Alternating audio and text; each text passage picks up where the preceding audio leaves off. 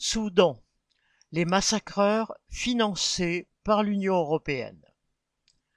Au Soudan, le cessez-le-feu signé le 25 avril a été suivi d'un second, aussi peu respecté.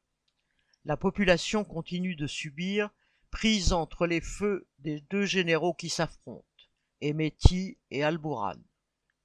Les pays de l'Union européenne se sont pressés de rapatrier leurs ressortissants.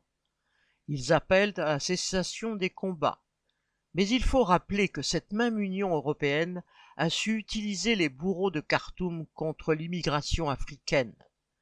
À partir de 2016, des millions de dollars ont été versés au Soudan pour arrêter les migrants de la Corne de l'Afrique, notamment érythréens, qui fuyaient vers l'Europe. L'ancien dictateur Omar el-Béchir ainsi que des généraux comme al-Bourhan s'en sont alors mis plein les poches. Quant à Emeti, ces troupes, les Janjaweeds, rebaptisées forces de soutien rapide, ont été envoyées boucler la frontière entre la Libye et le Soudan. Elles venaient de massacrer au moins dix mille personnes au Darfour et de provoquer l'exode de trois cent mille autres. Avec l'argent de l'Union européenne, ces soudards ont pu utiliser les mêmes méthodes contre les migrants.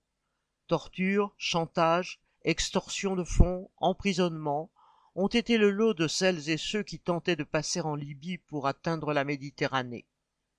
Les grands défenseurs des droits de l'homme que prétendent être les dirigeants français, italiens ou allemands ne pouvaient ignorer ces faits. Ils ont délibérément choisi de fermer les yeux. Daniel Mescla